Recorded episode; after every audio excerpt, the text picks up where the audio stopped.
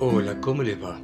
Esto es Lecturas desde Santa María de los Buenos Aires, esta ciudad que está esperando que Dios baje de una buena vez del lugar donde esté y nos dé una mano a todos y a todo este continente que sufre, ¿no? Qué bueno sería que Dios nos mandara una señal. Em, y vamos a continuar este relato Joseph Roth sobre esta jovencita que se ha convertido en mujer y que tiene estas inseguridades sobre el mundo que la rodea, sobre su trabajo y continúa de esta manera. Cómo se agitaba el corazón cuando el doctor Finkelstein dictaba algo. Las palabras extrañas, grandes, jamás escuchadas antes brotaban a borbotones. Eran torrentes de frases compuestas asombrosas, sonidos exóticos, magníficos, algunos nombres en latín, frases de construcción laberíntica, con predicados escondidos de manera artística que a veces se perdían de manera inexplicable. Mientras Fini tomaba nota, pasaba por alto alguna palabra o entendía un nombre mal, y el lápiz, forzado por la presión del índice, empezaba indomable a revolotear sobre el papel que crujía. El sonido de una palabra generaba en la memoria otra parecida, amenazadora. Al final del dictado, se alzaba la inevitable lectura en voz alta de lo que había escrito, y en eso debía estar pensando Fini mientras escribía. En la próxima media hora en la que habría de comprobarse lo mal que había salido el dictado.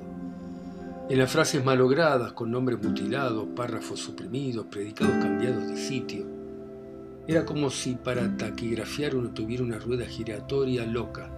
Grandes ruedas de colores giraban, crecían en el papel ribeteado de violeta y de rojo. Después vendría forzosamente el aviso de que la iban a despedir. La vuelta a casa con la cabeza agacha, avergonzada. La búsqueda entre los pequeños anuncios del diario de la mañana. La espera en las antesalas y el cuidadoso caligrafiar de ofertas que todas sonaban idénticas. Punto final, gritó el doctor Finkelstein. Léalo rápido, por favor. Pero en aquel día milagroso, de todas partes surgía inesperada la salvación que era recibida con gratitud. En aquel momento alguien llamó a la puerta y entró su excelencia Elena. Su voz era como de trompeta victoriosa, aguda, con un vestido color claro y un sombrero de líneas atrevidas cubierto de centauras pasó zumbando. Venía de un mundo extraño, venía del gran mundo, pertenecía al mundo de la nobleza. A su alrededor se hacía vacío. Ninguna de las taquígrafas, ninguno de los ordenanzas, nadie penetraba por medio de sus ropas o de sus cuerpos en el radio de acción de su mirada.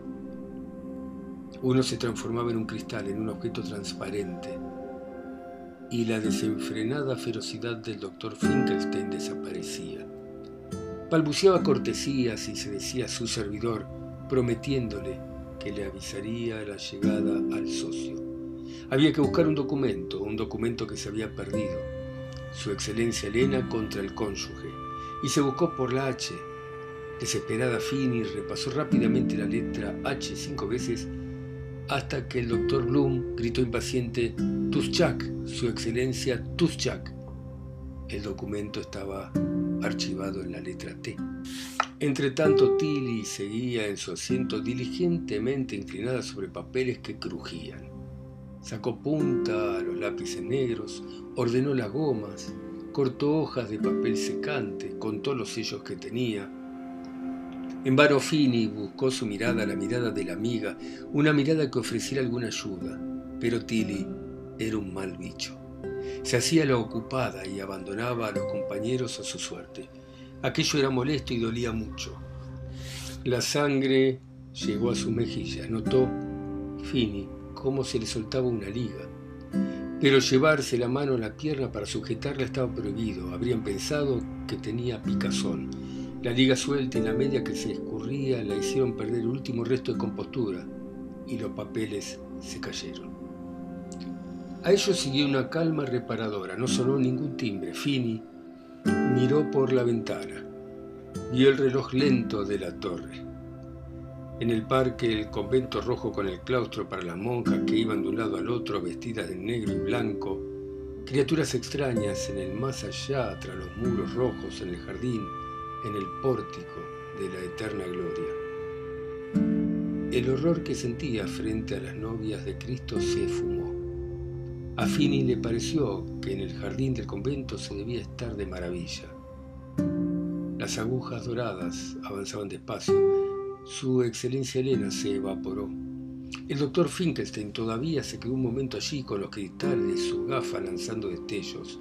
Después, con la carpeta negra y el ala de sombrero ondeando, se fue haciendo ruido. Por las calles se veía la primavera, había llovido y los adoquines brillaban rojos y azules, como si en ellos se reflejara un arco iris.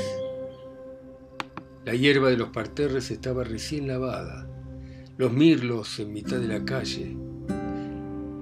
Fini, que hoy mismo se había puesto mala, se había convertido en adulta, en mujer, y caminaba junto a Tilly arrastrando los pies. Tengo mal aspecto, dijo Fini, ¿no lo ves? Me puse mala, añadió como si fuera algo evidente, y midió los pechos de Tilly que temblaban bajo la blusa fina. Los hombres les sonreían, los hombres jóvenes que ávidos por pillar una presa caminaban por las calles. En Trilby llamaba la atención el amarillento helado coronado de suave parquillo en unos boles de cristal tallado. Las medias porciones o las porciones completas allí afuera sobre las mesas de mármol y los hondos sillones de paja. Se le fue la mitad del dinero de los recados que tanto costaba ganar. La camarera recibió una propina y justo antes de que un niño de un año se dispusiera a llegar desde el último rincón hasta las mesas de las chicas, se pusieron de pie y echando a andar con renovadas fuerzas y con el brillo del sol que caía ante ellas sobre sus rostros, doblaron la esquina. En casa huele a cosas dulces preparadas para el padre que regresa. Joseph el hermano está dando voces y como si desde ayer hubieran transcurrido muchos años, la gris severidad vuelve a llenar la casa, la escalera y también a la madre. La cálida sensación de ayer de que la cama era una patria desapareció. La madre viene desde la cocina, inquisitiva. Quiere saber detalles de lo que ocurrió a lo largo del día en todo momento.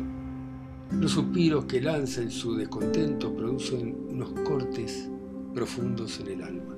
Llega la noche. La lámpara de petróleo con el cilindro de cristal se empaña de azul, lo que hace que la vecina pronostique lluvia para el día de mañana. Llovió y vino el padre, con las sienes cubiertas de canas, misteriosamente más pequeño y cargando con el olor a iodoformo, a Cruz Roja, a higiene y a tren.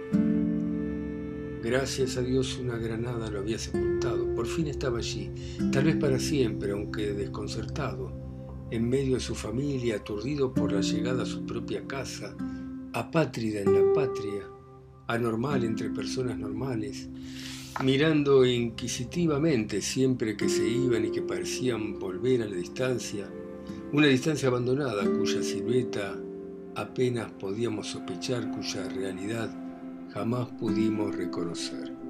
Fini lo recordaba como un hombre grande y fuerte, como ese hombre grande y fuerte que le había tomado en brazos cuando se marchó. Y ahora era un hombre pequeño, abatido, y era Fini, la que lo abrazaba a él. Hablaba más fuerte, pedía y contaba que se había quedado medio sordo. Uno hablaba más fuerte, gritaba y él seguía sin entender. Estaba sordo como una tapia. Y a los dos días apareció con una trompetita negra que era rara y terrible, con una bocina amplia y asomaba su largo cuello por el bolsillo superior de la chaqueta del uniforme. Sin el instrumento era otro, pero era otro más aún cuando se acercaba a la trompeta al oído. Todos los días iba cojeando con su bastón al hospital y traía a casa el olor a medicamento y a veces una hogaza de pan alargado, una hogaza que no se podía comprar en una panadería. Los parientes vinieron a saludarlo, gritaron alegres y se sorprendieron y se rieron con los malos entendidos riendo a hurtadillas. El tío Arno no quiso vender sus ventajosos recorridos y se habló de buscar una nueva fuente de ingresos. Después los días ruidosos de visita se disiparon y hasta hubo una pelea por una caja de fósforos que el padre había olvidado en el hospital o en la taberna. ¿Quién podía saberlo? Bebía un poco, entonces se volvía más taciturno y a veces robaba pequeños objetos de la casa y la madre chillaba. Solo a ella le entendía bien y no se quedaba sin responder. Pero si la madre hablaba en voz baja, entonces él no entendía nada y ella renegaba. Las palabras que había reprimido a toda costa en caso de que él no se hubiera quedado sordo, bailaban ahora frescas sobre sus labios y no le alcanzaban a él, de manera que podía sonreír cuando le llamaba canalla. Por la noche, en cambio, cuando Fini se despertaba por casualidad, la oía susurrar tiernamente en la cama. Pasada la medianoche, el cuchicheo se escapaba del dormitorio. Ahí es probable que el oído de sus padres se animara porque se trataba de asuntos amorosos. Resultaba curioso que pudieran olvidar su pelea cuando estaban acostados cuerpo con cuerpo. Fini pensaba que lo aplacaba el cálido aroma a leche que exhalaba la madre. Era una noche cálida y la cama despedía calor. Fini se levantó y fue a la ventana abierta, mientras el padre y la madre en el dormitorio encendían una vela entre risas ardientes y ahogadas. La ternura nos rodea en el aire transparente de la noche, cuando desde el espacio azul la nostalgia se acerca y el silbido de una locomotora que pasa de largo queda suspendido en la ventana. Por la acera de enfrente se arrastra una gata en celo que desaparece por un tragaluz donde hay un gato. Sobre nuestras cabezas el cielo está lleno de estrellas y es amplio y es demasiado alto para ser indulgente, demasiado hermoso para no contener a Dios. Las cosas triviales próximas y la remota eternidad guardan algún tipo de relación aunque no sabemos cuál. Tal vez si lo supiéramos, el amor llegaría a nosotros. Tal vez tiene que ver con las estrellas y con el arrastrarse de la gata, con el silbido de la nostalgia y con la amplitud del cielo. Dos personas se desvestían allá arriba, tras las persianas se veían las sombras. Una mano apagó la vela, esbozando un gesto en el aire, y hombre y mujer se fueron a dormir. Ahora cuchicheaban como lo hacían los padres. Fini ya no sintió el aire fresco y transparente de la noche. Vio ante sí círculos de color rojo. Un repentino flujo de sangre le corrió por el muslo y la punta de sus pechos crecieron, estirándose hacia afuera, hacia la locomotora, hacia el silbido, hacia las estrellas. Bueno, dejamos por acá ahora. Espero que les esté gustando este relato tan tierno tan melancólico de Joseph Roth. Gracias por escucharme. Hasta la próxima. Muchas gracias. Chao, chao.